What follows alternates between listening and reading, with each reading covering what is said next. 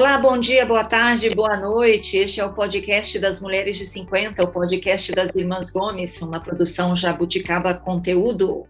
Mulheres de 50.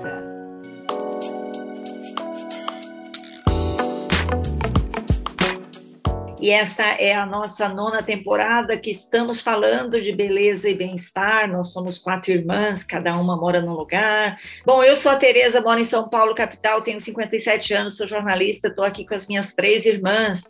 A Lúcia, que mora em Toledo, no Paraná, tem 54 anos, acaba...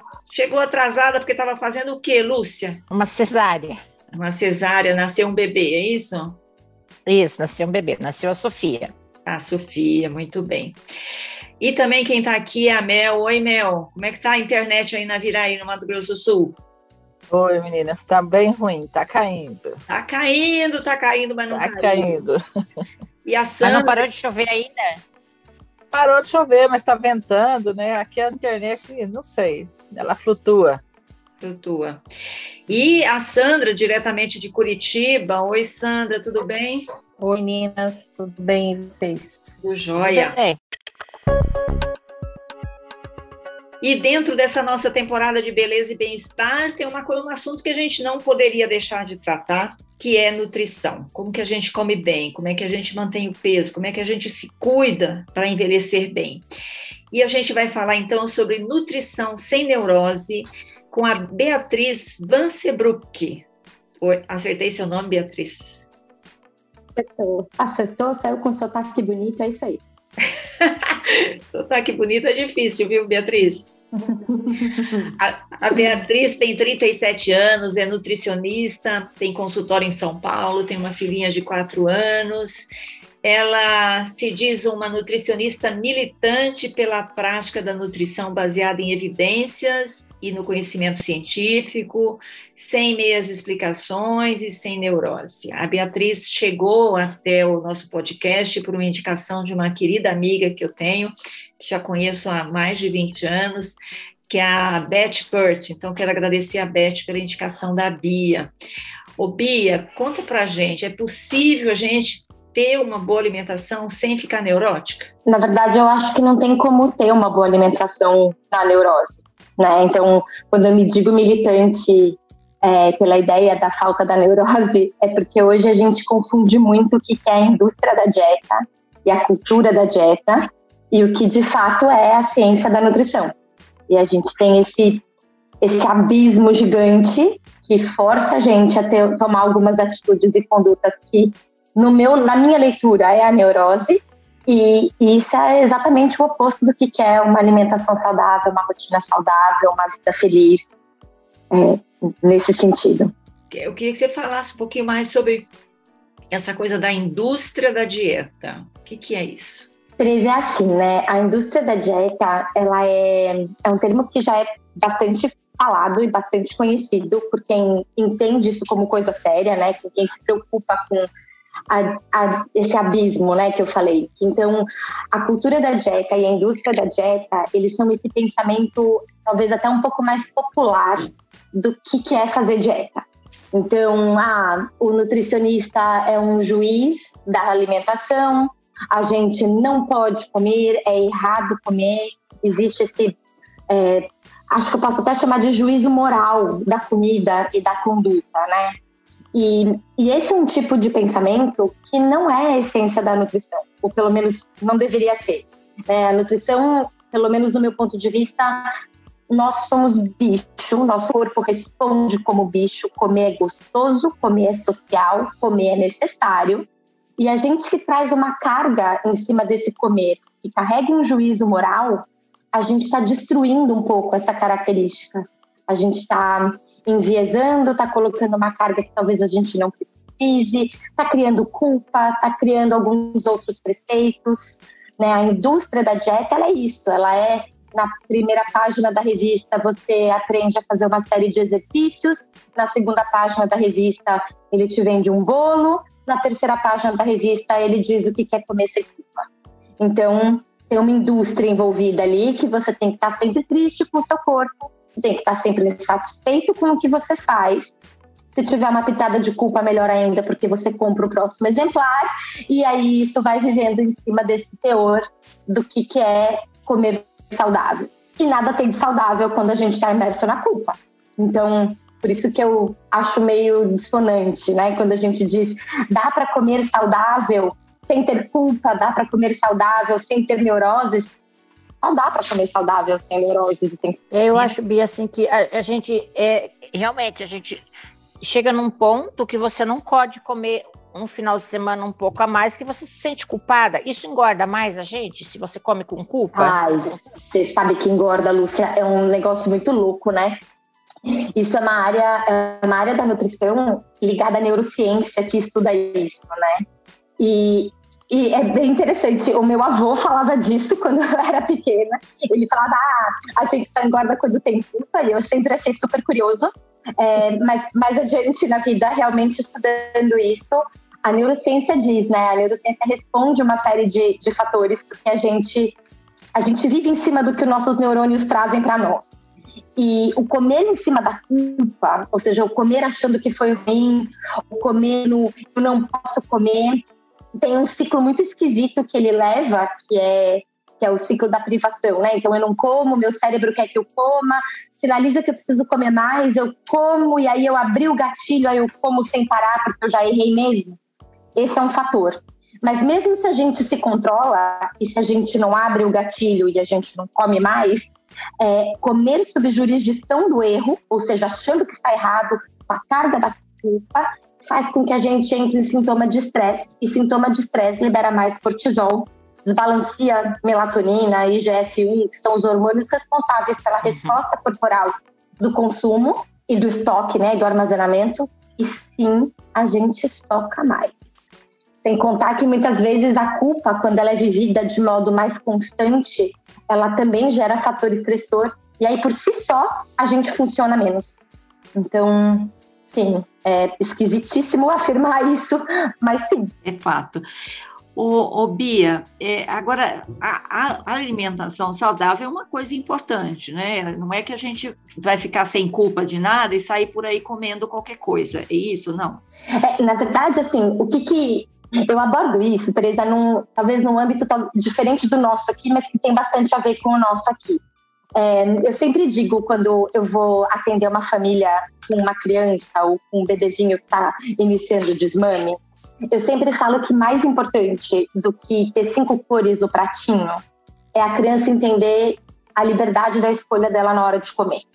Que comer é gostoso, que comer é social, comer é situacional e que comer é uma necessidade. E isso, para mim, é tão importante de explicar quanto explicar as cinco cores no pratinho. Né? A gente diz das cinco cores no pratinho porque quanto mais colorido for um prato, mais nutrientes lá nós temos e mais completo ele fica. E ao mesmo tempo, explicar das cinco cores no pratinho e fazer a criança, olha, você só vai comer a sua sobremesa. Se você comer o seu pratinho todo, você está, na verdade, explicando errado. Você está dizendo que a comida é uma recompensa, você está dizendo, colocando pingos nos is, talvez um pouco ligados à cultura da dieta e não tão somente ligados ao intuitivo do comer, ao gostoso do comer. Então, o comer saudável, ele, sem dúvida, que tem alguns preceitos, né? Tem a questão da adequação, a questão daquilo que para você culturalmente é interessante, mas o que é a diferença em questão ali, Tereza, eu acho que é, é, é, realmente você ter a liberdade da tua escolha e você comer dentro daquilo que você foi ensinado e do que o teu hábito te gosta. Né? Então, sim, temos alimentação saudável, mas o ato e a maneira com a qual a gente escolhe é talvez mais importante. Eu acho que é isso que é a educação alimentar. Né? A educação, é, a gente usa muito o termo reeducação alimentar, e eu discordo desse termo porque eu acho que educação é uma coisa que a gente não se deseduca para se educar. Então é um processo contínuo, né? Então é a educação alimentar ao longo da vida toda, até porque a gente aprende com o erro. Então é, a educação alimentar, eu acho que ela envolve a gente entender que os nutrientes estão ali e a gente entender também que a gente não come só o nutriente, que a gente come a comida. E a comida, ela é todo o espaço.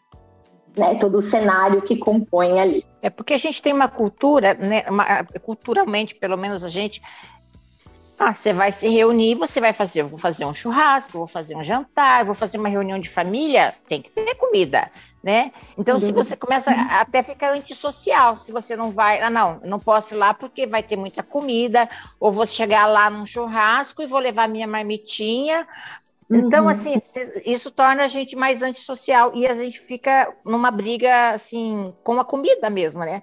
Às vezes eu já ouvi, né, para mim mesma, já me falaram, ó, você tem que parar de ter tanta reunião social, porque senão é, você não vai emagrecer. Uhum. Né? Você é. tem que não pode mais sair com seus amigos, ou não pode mais almoçar, fazer almoço de família, você não pode. Então, quer dizer, não... resta o quê, né, Bia? Sim, é, um... é, bem por aí, é bem esse o caminho, né? É, a, a questão ela é quando você tem um evento social e você é colocado numa mesa que tem comida, você está partilhando daquele momento. E a partir do momento que você tem que falar que você não quer partilhar da comida, é muito duro, né? Isso mexe com a gente, assim. Então, é, eu falo que é muito, é muito mais profundo do que só seguir uma dieta ou não. Então, eu acredito muito na história do comer intuitivo, né? Eu não sou nutricionista comportamental, não estudei isso, não tenho propriedades para falar, mas a grande ideia é, de você comer de maneira consciente mas com liberdades, é você conseguir entender qual é o teu limite. Né? Você não ter que comer tudo até você estar tá com a comida saindo. É você estar tá é. satisfeito, você estar tá dentro da situação e você conseguir viver bem. Só que a gente é tão machucado pela cultura da dieta que a gente não sabe mais o que é comer bem. Então, educar-se dentro disso faz também parte do processo. Isso que você falou, Lúcia, é muito comum. No consultório, eu escuto muito isso. Eu escuto falando, nossa, mas é, então eu não posso mais ter. É muito difícil. Eu brigo com meu marido, eu brigo com os meus filhos.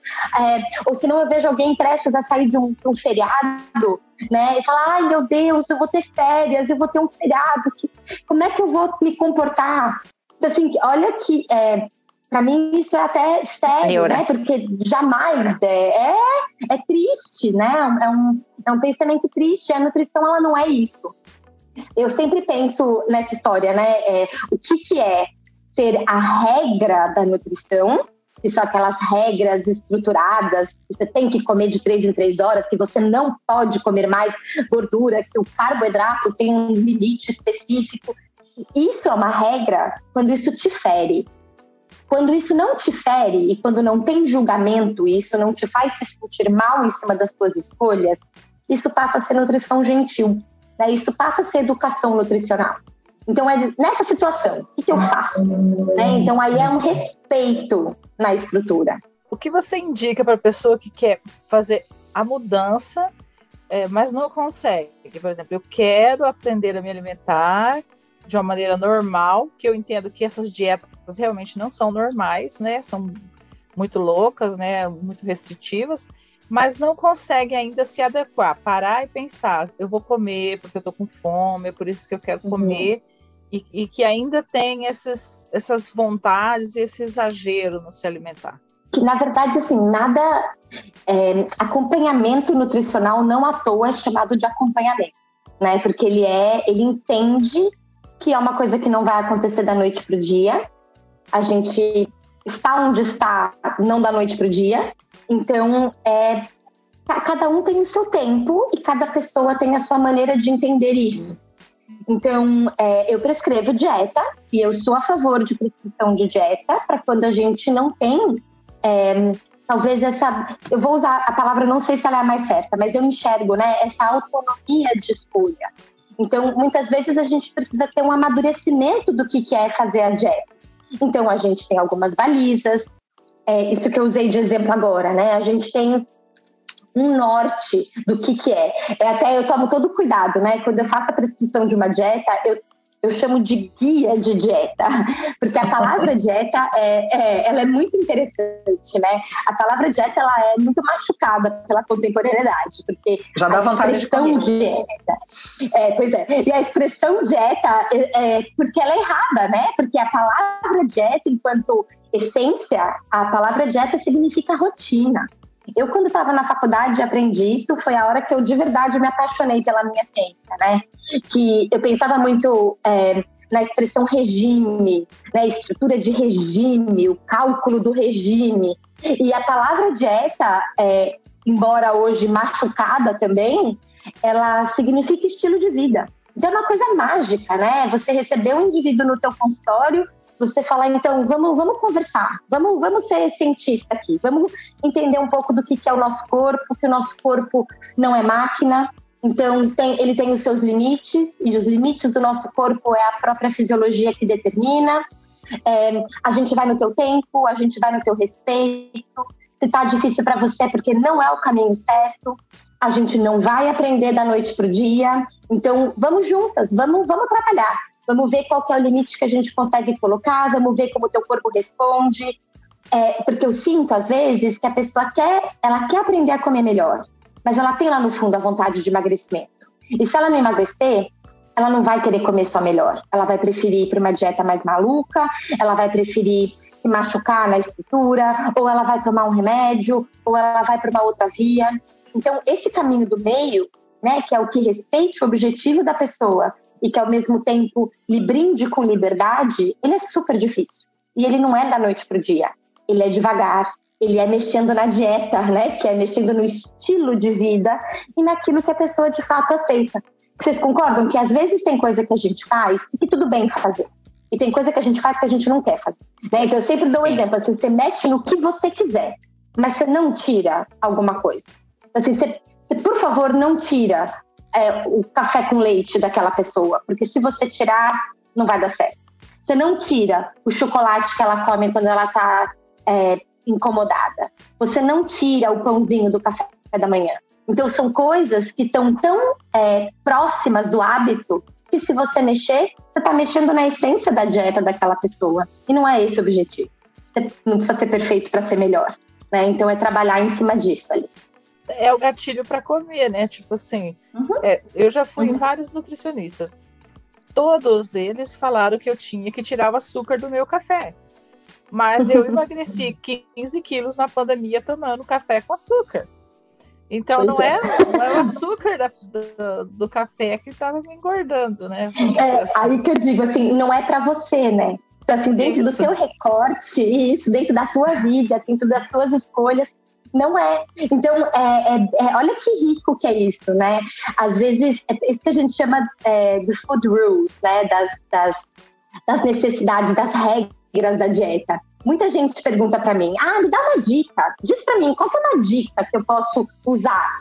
Eu falo, eu não sei, eu não sou nutricionista da dica, porque depende, depende do que, que para você é importante, depende da estrutura da conversa. O que a gente não pode é ter medo de explorar isso, né? Porque, de novo, por que, que às vezes o café com leite é, com açúcar é ruim?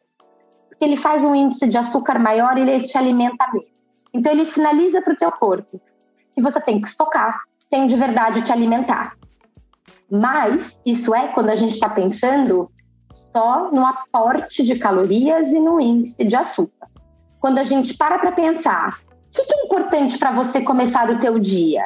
O que, que é gostoso para você comer? Se eu tiver que acordar para tomar um shake de proteína, eu prefiro não acordar, né? Prefiro não acordar. Então é essa a ideia. O que, que é importante para ti dentro da escolha e o que, que te deixa feliz para você ter força e seguir as melhoras. E aí a gente consegue evoluir. Bia, você estava falando ali da, da, da, questão de, da pessoa que, é, que nós somos animais e que a gente é, come, né? É, você acha que, que faz parte, é normal, por exemplo, você fazer essas dietas muito restritivas que tiram totalmente a carne, ou algumas que eu vejo assim que eu acho muito malucas, por exemplo, é, quem, quer, quem quer ganhar massa muscular, que aí só come ovo, come 40 ovos por dia com batata doce. Às vezes só a clara, né? Às, Às vezes, vezes comem só a clara. Só a clara. Tinha uma pessoa que morava aqui em casa, que a Lúcia conhece, que ficou uns meses comendo só a clara, jogava a gema fora. A gente é. aguenta, o corpo da gente aguenta esse tipo de dieta muito tempo. É, na verdade, assim, né, Sandra, o, o, nosso corpo aguenta o que a gente oferece para ele. Né? Tem, dizem que Deus dá o frio conforme o cobertor e a gente oferece para o corpo aquilo que ele de fato aguenta. E ele vai se adaptando. É, corpo é bicho, o corpo tem medo de morrer, o corpo sabe viver. E esse é um dos principais problemas quando a gente aborda a dieta. Hoje, é, a maioria dos congressos sérios de nutrição, eles não trabalham com emagrecimento, eles trabalham com a manutenção. Porque emagrecer, ganhar peso, ganhando massa, não são efetivamente o nosso problema. O nosso problema é manter aquilo que você fez. Né? Então, como que você mantém a tua perda de peso que você conquistou comendo bicho e carne? Né? Comendo, ah, desculpa, carne, carne e, e, e folhas. Como é que você mantém a massa muscular que você conquistou comendo 40 claras por dia? Fazendo aquilo que você fez para conseguir ganhar. A gente tem essa ideia maluca, né? De que, ah, eu emagreço, ou eu defino, ou eu ganho massa, aí eu chego lá e aí lá eu fico. E não é assim. Não. O nosso corpo precisa manutenção de estímulo. E veja bem, a manutenção é enormemente mais difícil do que a chegada. Então, é por isso que a nutrição gentil, que é essa que te respeita, que abraça o que você faz, ela é a única verdadeira. Porque ela é aquela que é você. Né? Ela é aquela que pega o que você faz e te melhora naquilo que ela consegue. Aquilo que é a mudança extraordinária, ela, é, ela tem luz, ela tem holofote, mas ela é a indústria da dieta. Porque ela é o quê? Você vai fazer, você vai ter resultado, e aí você não vai conseguir sustentar. Se você conseguir sustentar, talvez a conta vai chegar depois. Né? Então, a gente sabe que uma, um estilo de vida muito restritivo, a médio e longo prazo, pode te atrapalhar. Um exemplo que eu sempre falo: a gente tem como se tornar intolerante a alguns alimentos. E a gente força isso quando a gente para de comer sem precisar. Então, uma pessoa que não tem nenhuma intolerância, quando ela para de consumir por completo alguma coisa, ela pode sinalizar para o corpo ela não vai consumir mais. O corpo não é bobo, ele para de digerir aquilo e ela intolerante. Então, sim, o corpo aprende mediante aquilo que você faz. Outro exemplo disso, faz uma dieta muito restritiva. Fica, vive com menos do que a necessidade nutricional de uma criança de 3 anos. Né? Porque 1.200 calorias é a necessidade de uma criança de 3 anos. E se você vive muito tempo com uma dieta com este valor, o teu metabolismo aceita e entende que é isso que tem para hoje. Você vai ficar ali.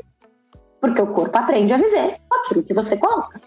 Você recomenda o spa, aquela coisa que você vai 15 dias, 20 dias para dar um choque no organismo, comer 700 calorias por dia? Ai, Tereza, morro de medo dessa expressão, hein? Dar um choque no metabolismo. A gente não quer dar choque em lugar nenhum. É, Mas é um choque, né? Porque é, spa é um choque. Você dá é. uma, dá uma, não sei, não sei dizer outro, não sei outra palavra para aquilo, não maravilhoso que ninguém vai ver minha cara, né? Agora. que a gravação é a gravação. É, porque, assim, na verdade, é, o que, que respondendo você, né? Eu não, eu não recomendo, porque eu não recomendo hum, mentiras. Então, isso é uma coisa que é bem interessante, né? É, ah, você recomenda uma dieta detox? Você recomenda um período detox? Você recomenda um spa? O que, que eu digo? O spa pode ser delicioso em outras coisas, mas a realidade alimentar, você só está mostrando para o teu corpo privação. O corpo é bicho, o corpo tem medo de morrer você tira a comida, o que, você acha que vai acontecer? Você acha que ele vai entender que está tirando a comida só por 15 dias, por uma semana? Ele vai morrer de medo, ele vai liberar interleucinas, ele vai mostrar que a coisa não está boa, ele vai sinalizar estresse. Vai perder peso? Provavelmente vai, porque sem consumo o corpo se, ele se autoconsome. E a maneira que o nosso corpo tem de auto se consumir é sinalizando que ele está morrendo. Então ele está sob estresse. A resposta que você bem colocou como choque, ela é porque ela é estressora. E emagrecimento através do estresse é um emagrecimento de mentira, é um emagrecimento infundado. Eu adoro dizer, emagrecimento por estresse é emagrecimento em pilar de areia. Você não sustenta, porque não é tua realidade. Uhum. Inclusive, quando a gente faz uma avaliação mais profunda, a gente vê esse emagrecimento como sendo é, o, nome é esse mesmo, é, é, é, a perda por estresse, é a perda por doença, que é o que a gente vê quando pega uma pessoa triste, quando pega uma pessoa que não está conseguindo comer porque na ansiedade ela não come. Vocês sabem, né? Tem gente que vai para os dois lados. Tem gente que come muito na ansiedade, tem gente que simplesmente não come. Então, o, o choque né, essa, ah, vamos, estamos há muito tempo com a mesma dieta, vamos mudar o estímulo. A boa dieta é a dieta que te abraça, não a dieta que te espeta. A dieta que te espeta faz você perder esse tipo de estresse. O corpo é bicho, o corpo tem medo de morrer, o estresse não é bem-vindo a interpretação por estresse é uma perda que não é sua, não é uma perda de regularidade. Entendi. Nem sei se eu te respondi. Não, respondeu. Opa, você respondeu. E eu estava aqui pensando que você está falando no deserto, né? Porque o mundo hoje está girando em torno da indústria da dieta, dos spas e das restrições. Eu estava tentando lembrar aquela dieta que até ouvi programa de rádio outro dia de saúde, entrevistando alguém que faz uma dieta que fica, sei lá, 12 horas sem comer, 14 horas sem comer. Como é que é o uhum. nome dessa? Eu, eu achei é horroroso. Jejum, intermitente. Jejum é, não é dieta. Jejum intermitente não é dieta, né, não? Bia? É dieta. Na verdade, sim. É, hoje é até difícil, né, de falar o que é dieta ou não. É, eu sou surpreendida a cada dia, assim, com alguma coisa. Mas é, eu acho que o, o, jejum ele entrou no rol, né, da, dos hábitos alimentares, porque veja bem, uma vez que você para de comer, o teu corpo vai responder diferente, né? Porque a vida inteira a gente ofereceu comida para ele e aí a hora que você para de oferecer, o teu corpo responde diferente. A resposta do jejum, ela vem mediante uma situação de estresse. Então, é, ela tem pontos positivos, ela tem pontos negativos. A nutrigenética, que é a minha linha de pesquisa, ela morre de medo do jejum, porque ela entende que o jejum ele é a situação de estresse extremo. Né? Então, ah, o corpo regula, ele basifica insulina, ele regula funcionamento. Na verdade, não é que ele regula, ele não está com o estímulo. E quando ele está sem estímulo de comida, os hormônios se silenciam. E aí é em cima disso que o jejum é pautado como uma estrutura de dieta. É, eu tenho medo dele. Primeiro, porque comer é gostoso. Segundo, porque nosso corpo é bicho. E corpo é bicho, o corpo tem medo de morrer. E terceiro, que eu não sei se a gente consegue viver fazendo uma estrutura de jejum para sempre. Então, como é que vai ser quando a gente se analisar que só perde peso sem comer, né? Como é que vai ser quando a gente quiser comer? Aí vem aquela história que a gente estava falando no começo. Aí vai dar medo, aí vai dar culpa. E a gente tem que lembrar que a nossa ansiedade, que o nosso medo, que o nosso objetivo, né, ele é, objetivo de corpo, né, o nosso, a nosso desejo de corpo, ele não pode estar dissociado do que a gente come. Você não pode estar participando de uma refeição super gostosa e prazerosa com todo mundo se você está morrendo de medo de engordar. Qual que é o prazer que a gente lê naquilo? Então é, é aí. Eu acho que, na verdade, essas é, dietas, né, esses hábitos alimentares que as pessoas estão criando, eles são mais complicados do ponto de vista da felicidade do que de fato a felicidade. Né? Então, assim, a gente come e a gente compartilha a felicidade, e quando a gente tem medo de comer ou a gente não pode comer, isso cai por terra. Igual, é, é, é, Bia, quando as, as, suas pacientes vão lá, você pesa elas ou não? Porque essa, a balança também gera um estresse de você ter que ir lá se pesar. Depende, depende do objetivo da pessoa, depende do que a gente conversar. Eu confesso a você, você assim, como eu falei, eu não sou, eu não sou nutricionista comportamental, embora eu acredite muito nas técnicas é, comportamentais, mas muitas vezes eu peso, eu tenho bioimpedância, eu uso a bioimpedância. A assertividade de uma dieta, ela depende um pouco da composição física de um indivíduo uhum. e as possibilidades também. Né? Então, eu atendo doentes também, e aí eu preciso ter né, a precisão, né, um pacientezinho renal, um paciente diabético, enfim. É, mas para quem está indo tão somente para emagrecimento, eu vou te dizer que talvez, talvez 60% dos meus pacientes eu pese na primeira consulta.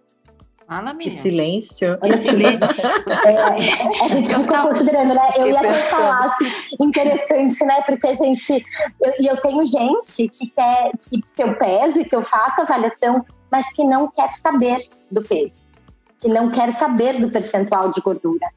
E aí eu acho que é uma discussão tão profunda, né? Porque é do tipo, olha só como a gente está meio estragado. Olha como essa cultura da dieta estraga a gente. A gente tem sequer a, a coragem de entender o que aquele peso representa. Gente, peso, ele, ele é um negócio que é tão maluco, porque gordura é tão leve e todo o resto do nosso corpo é tão pesado.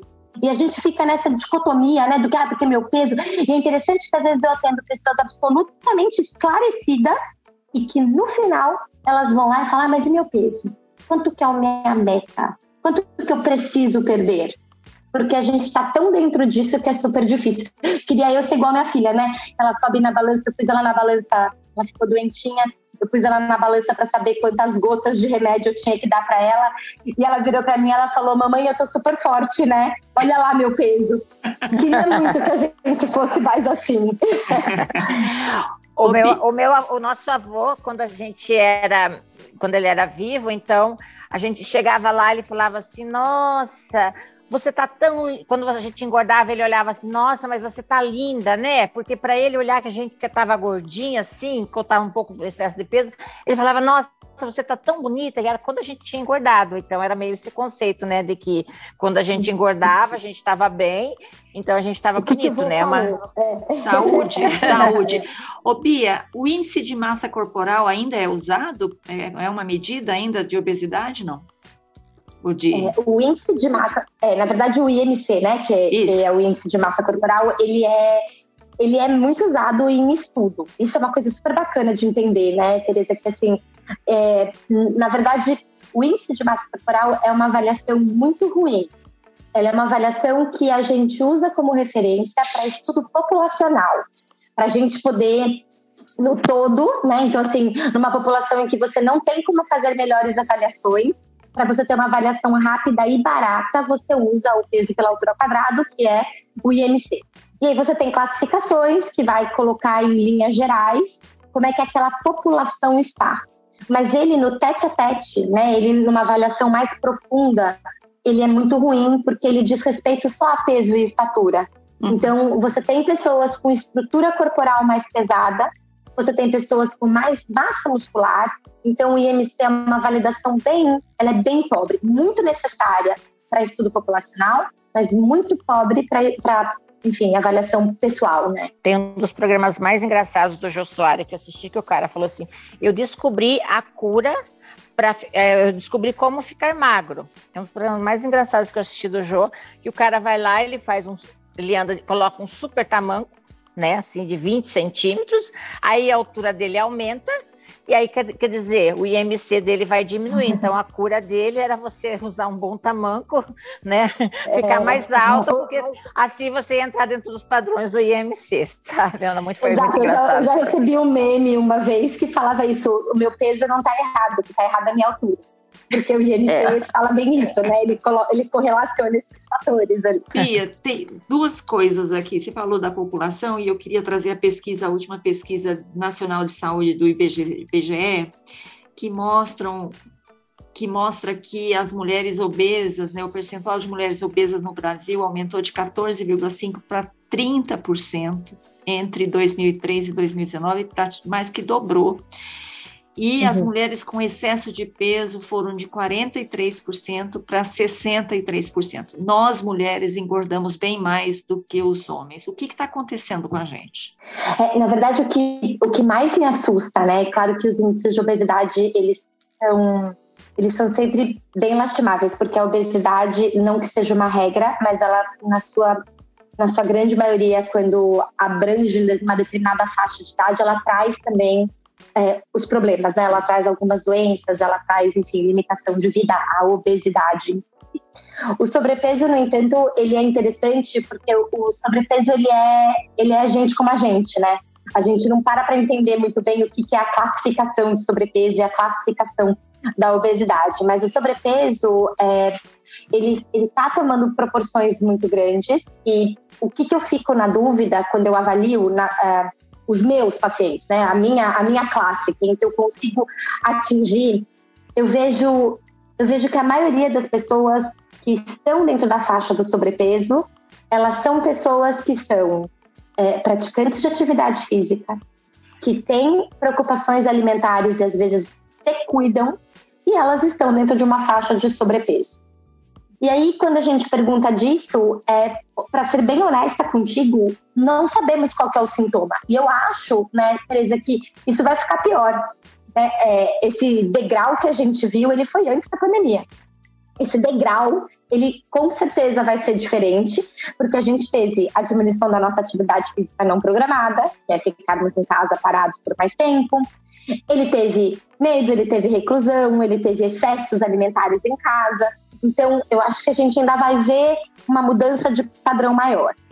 Mas falando de volta da história do sobrepeso né, nas mulheres, é muito interessante que o que, que eu leio é que a gente está vivendo a transição, a transição nutricional, que é nós estamos ficando é, mais gordinhos antes e, e, a população que é mais pobre, uma população com menos, é, com menos recurso, está ficando cada vez mais obesa pelo próprio hábito alimentar. Então, a transição nutricional ela é quando a gente tinha antes a população que era mais necessitada, muito magra, e a população mais rica, mais gordinha. E a transição começou a ter quando a gente começou a ter acesso às coisas mais industrializadas, às coisas com mais açúcar. Né? Então, se você vê uma cesta básica, ela é basicamente açucarada. Então, a gente começou a ter o processo de transição e a gente vive no meio disso. Mulher tem mais chance de guardar gordura do que homem pela nossa genética. Então, mesmo sem explicação, é, sem mudanças de padrão, homens engordam menos do que mulheres. E a gente está vivendo isso na flor da pele. Então, é uma tendência de padrão, e eu posso dizer mundial, faço parte de dois grupos de pesquisa que têm populações, né, informações é, de todos os cantos do mundo, e a gente está vendo esse padrão acontecer. E nós, que somos um país em desenvolvimento, a gente está tá sentindo isso mais agora, porque essa transição chega na gente um pouco mais devagar que, que você recomenda? Somos aqui um, é, um podcast para mulheres de 50, mas a gente tem uma audiência que vai até os 70, tem muitas mulheres na faixa dos 60 anos que ouvem a gente. A gente tende a ganhar peso com a idade, né? Com a partir dos 50, menopausa, todas aquelas desgraças, aquelas coisas que a gente sabe. É, o que, que, você recomenda para a gente, para a gente se cuidar? Como é que a gente segue aqui em diante com saúde, sem neurose na nutrição? O que, que você fala para nós? É, eu vou ser super, super reticente no que eu vou dizer, mas é, é o mais genuíno que eu posso ser. A gente tem que entender que nosso corpo vai mudar e a gente tem que abraçar isso de corpo e alma. Não estou dizendo que a gente tem que pendurar chuteiras e dane-se, agora não tem jeito mas é que a gente aceita as mudanças na vida antes. Né? Então a gente aceita a mudança da criança, a gente vibra com a mudança da criança, o ganho de peso do bebê, a gente vibra quando a menina entra na menarca, a gente aceita as mudanças na juventude. E eu acho que a gente precisa aceitar as mudanças para sempre. Então é muito interessante que você aceita uma barrigona grávida, mas você não aceita uma barriga normal depois. Então, é isso, né? É, eu, eu, tenho dois lemas que eu entendo muito e que eu gosto muito deles. O primeiro deles é não se cobre, não. A vida não é não é para isso. Né? Você não está aqui tão somente para bater cartão nem servir de adereço. E a outra é, eu já devo ter falado aqui no meio alguma vez, não precisa ser perfeito para ser melhor. Uhum. Então, é, aceitar a possibilidade da mudança e ser o seu melhor dentro daquilo que você pode ser. Então, é se respeitar, é buscar um profissional que te ajude no caminho, seja ele médico, seja nutricionista, seja, enfim, um médico que lhe acompanhe, porque nutrição é uma ciência séria. Né? Então é difícil resumir em dica. Ah, coma de três em três horas, beba bastante água. É, tudo isso é regra, mas o que de fato vale a pena é alguém que te ajude na jornada do respeito. A gente tem um médico que ajuda a gente no nosso envelhecimento e na nossa, no nosso bem-estar. A gente precisa de aparatos que saibam disso para poder ter esse caminho junto. Falou e disse, falou e disse, assina embaixo. Eu queria que você comentasse uma outra frase que está lá no seu Instagram, que eu vou aproveitar para comentar aqui para quem quiser seguir você. É arroba Bia underline Vansebroek.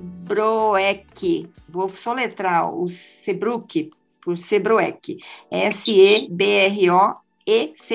correto? Underline Nutri. Então é Bia underline Vansebruck, que escreve B-R-O-E-C-K underline Nutri. Tem uma frase sua lá que eu acho muito interessante, que é a vida há de ser mais do que treino e dieta. O que, que tem que ser mais a vida do que isso? Tudo mais. É, na verdade, eu fiz, eu tomei a liberdade, né, que a vida tem que ser mais do que pagar boleto. É, e eu acho interessante que as pessoas, quando treinam, né, elas colocam hashtag tá pago. Eu falo, tá pago o quê, né? Tá pago o quê para quem? O que, que a gente está pagando? A vida há de ser mais. Você pode conversar sobre outras coisas que não só o treino e a dieta. Você pode não querer treinar, você pode não querer fazer a dieta, você pode tudo isso. E você não é melhor ou pior pela tua escolha. Faz parte, é processo, é vida. Então a vida há de ser mais do que isso. Muito bem. É a gente tem a sensação que se você é, se você for gordinha, você não pode ser feliz, que você tem que ser magra, que você tem que ser perfeita, só assim você vai conseguir ser feliz. De tanta coisa que colocam na cabeça da gente. É, e aí se a gente, para poder conseguir manter essa vida magra, a gente precisa ser infeliz, como é que você vai ser feliz dentro disso? É, não, essa é a indagação. Não dá, né, Bia? Uhum. Meninas, alguma pergunta urgente, necessária, indispensável para fazer para a Bia, faça agora ou se cale para sempre. Bia, como faz para fazer engordar alguém? alguém engordar. Ah, essa é alguém boa. precisa engordar. É, é o mesmo processo, só que inverso? E nada.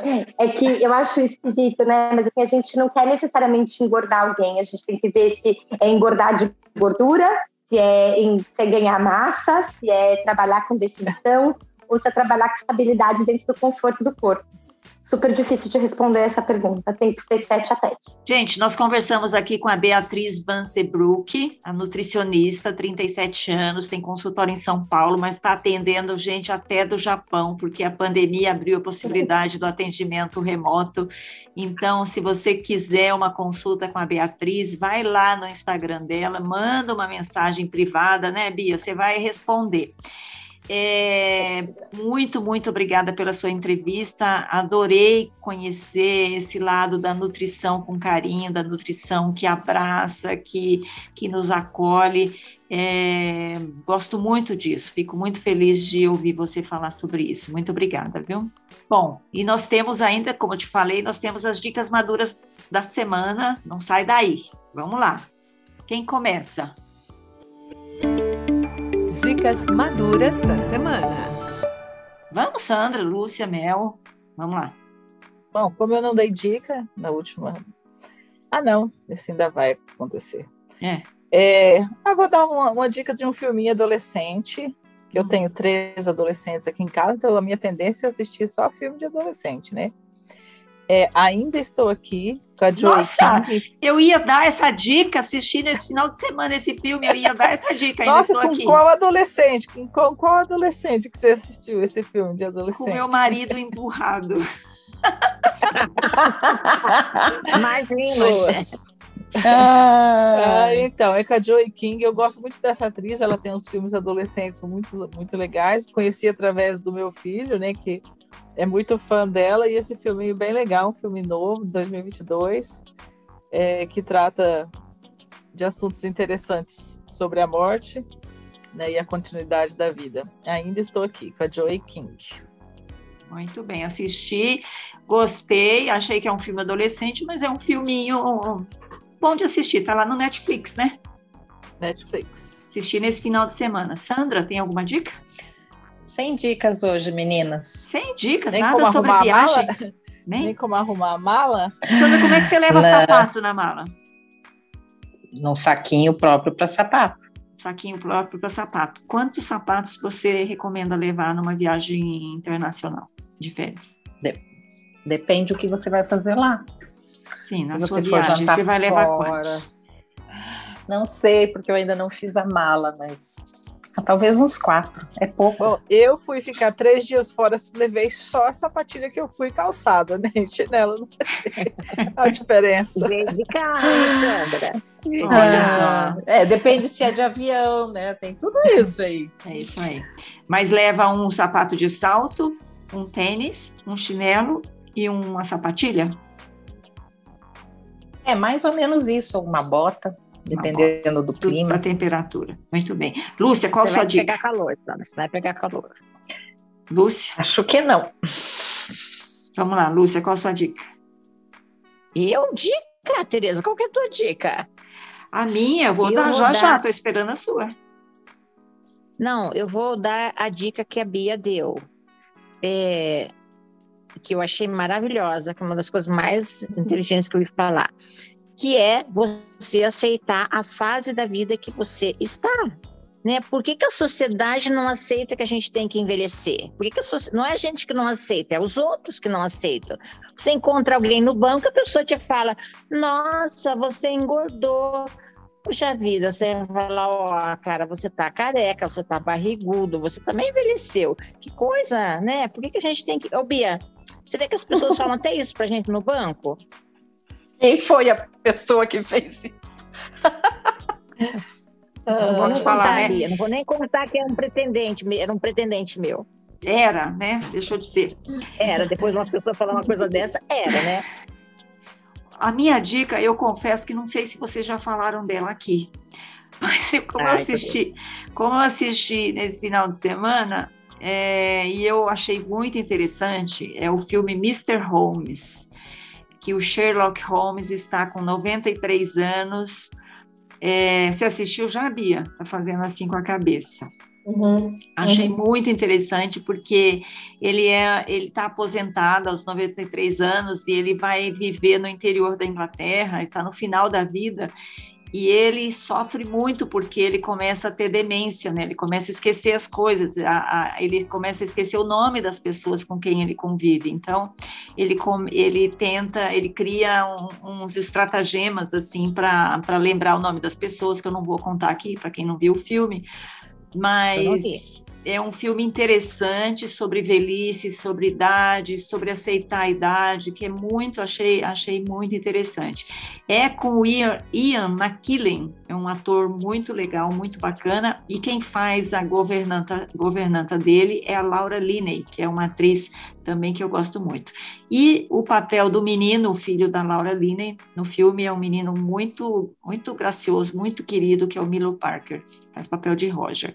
Então, assim, é sobre velhice, é sobre aceitar a idade, e ele, é um, como é um personagem que todo mundo conhece, é, fica interessante saber, né, como é que o Sherlock Holmes envelheceu, né? Então, é bacana. Essa é a minha dica. Legal. Agora, a dica da Bia. Qual que é a sua dica, Bia? Ah, eu vou, eu vou dar uma dica é, que pode parecer que esquisito, mas assim, eu nunca tinha feito e eu fiz a primeira vez esse final de semana na minha casa, que é bolo de caneca. Vocês já fizeram um bolo de caneca? Não, nunca. Eu já fiz. mas Pois o meu é. não deu certo. É, pois é, então eu, eu nunca tinha pensado que era um negócio que dava certo. Para mim era muito esquisito e eu achava que ia ficar com gosto de ovo, porque tem mais ovo do que qualquer outra coisa. Mas é, a gente foi passar o final de semana fora de casa e a minha filha não tinha café da manhã e eu fiz um bolo de caneca com ela que deu super certo e ele é muito fácil. Eu posso falar? Ah, Pode, a receita? Claro. pode. Estamos Deve, ansiosos aguardando a receita. deve. É assim, é, você coloca um ovo, coloca quatro colheres de sopa de leite. A, a gente usou leite semi, mas pode ser o leite que for. É, duas colheres de a- farinha de aveia e uma colher de achocolatado. Nós usamos um achocolatado que já tinha açúcar, então nós não colocamos açúcar. mas eu confesso a vocês que eu colocaria da próxima vez. E uma colherzinha de chá de óleo. E aí você bate bem até ficar bem bonito. Eu pedi pro marido fazer isso e ele ficou um tempão batendo e ficou lindo. E aí coloca no micro-ondas três minutos e fica pronto. Ah, isso? Hum, que delícia. É bom pra quando tá com vontade de comer um bolinho, né? Não vai pôr É, e aí, na verdade, assim, na receita original é, tinha fermento, eu acabei colocando é, um pouquinho de bicarbonato de sódio, porque eu não tinha fermento em casa, e deu certo. Mas fica certo também sem o fermento, sem o bicarbonato. Mas pode ser legal. Muito bom, adorei a dica, anotei aqui, vou experimentar. Que é uma, é uma Beleza, solução boa para um café da manhã. Posta uma foto lá pra nós. Não entendi, É, Lúcia. tá, tem no meu Instagram. Ah, tem no teu Instagram, Bia? Tem, eu, eu fiquei tão feliz com ele que eu coloquei, vocês vão ver. Ai, eu fiquei muito feliz com ele, então tá lá. Bem. Então, E você procurar. põe numa caneca dessas copiar. canecas de le- tomar leite, sim? Uma caneca, uma mug, né? Uma mug zona Aham. de, café. E fica Muito lindo, ficou super bonito, cresceu pra fora. Receita de nutricionista, a gente tem que fazer, certo? Certo? Vai dar certo. Exatamente. Muito bem. Gente, nós conversamos aqui com a Beatriz Van Seebruck, 37 anos, nutricionista aqui em São Paulo, que falou pra gente sobre nutrição sem neurose. Adorei, adorei mesmo. Muito obrigada, Bia. Espero revê-la em breve. Meninas, Até mais. até Ah, mais. Obrigada, Bia. Muito bom, Bia. Bia, curou alguns traumas Imagina. meus. Cura- curou, é? Curou alguns traumas. Nossa, que eficiente. Eficiente na conversa. Muito bem, Bia. Ó, nunca vi isso. Gente, esse foi o podcast das Mulheres de 50. A gente volta na próxima semana com mais um episódio falando sobre beleza e bem-estar. Muito obrigada. Essa foi uma produção da Jabuticaba Conteúdo. Até mais. Obrigada, gente. Tchau.